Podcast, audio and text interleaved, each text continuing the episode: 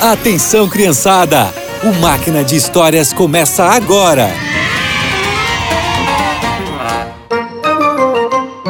Olá, crianças! Vocês já falaram de Jesus para alguma pessoa?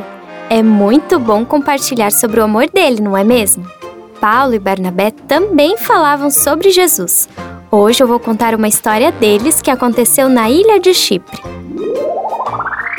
O Espírito Santo enviou Paulo e Barnabé para uma viagem missionária na ilha de Chipre. Depois que eles chegaram na ilha, a dupla seguiu viagem para Pafos. Ela era a capital de Chipre. O que será que Deus preparou pra gente aqui? Boa pergunta. Espero que a gente descubra logo.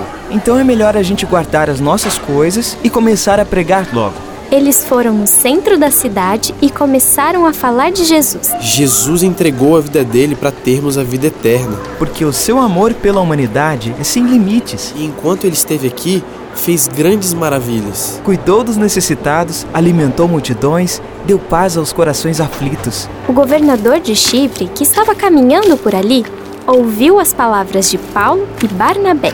Você está ouvindo o que esses homens estão falando, Elimas? Sim, eu ouvi sim. Devem ser mais uns daqueles que ensinam coisas sem sentido. Não acho. Eles têm tanta segurança no que falam.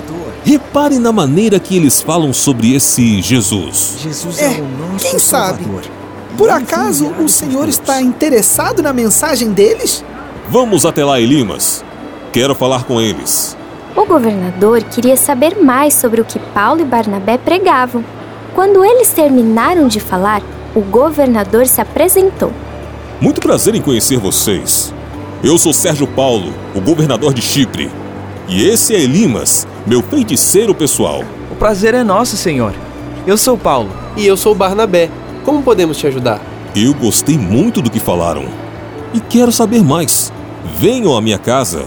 Paulo e Barnabé ficaram felizes com o pedido do governador e aceitaram o convite. Porém, Elimas não gostou nada daquilo. Eu não acredito nisso. Esses dois vão atrapalhar minha vida. E se o governador aceitar a fé deles, eu estou perdido. Calma, isso não vai acontecer. Eu não vou deixar. Enquanto Paulo e Barnabé falavam da palavra de Deus para o governador, Elimas dava um jeito de atrapalhar. Olha, eu sou judeu e conheço as Escrituras. Se Jesus realmente fosse o Filho de Deus, os sacerdotes seriam os primeiros a falar dele. Para mim, isso tudo é conversa fiada. Nós podemos provar que ele é o Messias. Aqui nas Sagradas Escrituras, as profecias sobre a vinda do Messias se concretizam em Jesus. Olhe e você vai ver. O governador era um homem muito inteligente e teve certeza que Paulo e Barnabé diziam a verdade. Pelas suas palavras e de acordo com as Escrituras, Jesus é o Salvador do mundo. É verdade, Elimas? Ah, não sei não. Elimas fez de tudo para desviar o governador da palavra de Deus, mas Paulo teve coragem e, cheio do Espírito Santo, falou: Você está cheio de engano e maldade. É inimigo de tudo que é justo. Quando você vai parar de perverter os caminhos do Senhor? Pois saiba que a mão de Deus está contra você. Você ficará cego e incapaz de ver durante algum tempo. Não, não, eu, eu não consigo ver. Elimas começou a tatear as coisas, procurando alguém que o guiasse pela mão. E o governador, vendo aquilo, ficou maravilhado. Vocês realmente são servos de Deus. Obrigado por me mostrarem a verdade. Eu creio em Deus e na Sua palavra. O governador aceitou o evangelho, mesmo com Elimas tentando atrapalhar, e o Senhor o deixou cego para que pudesse se arrepender e buscar o perdão.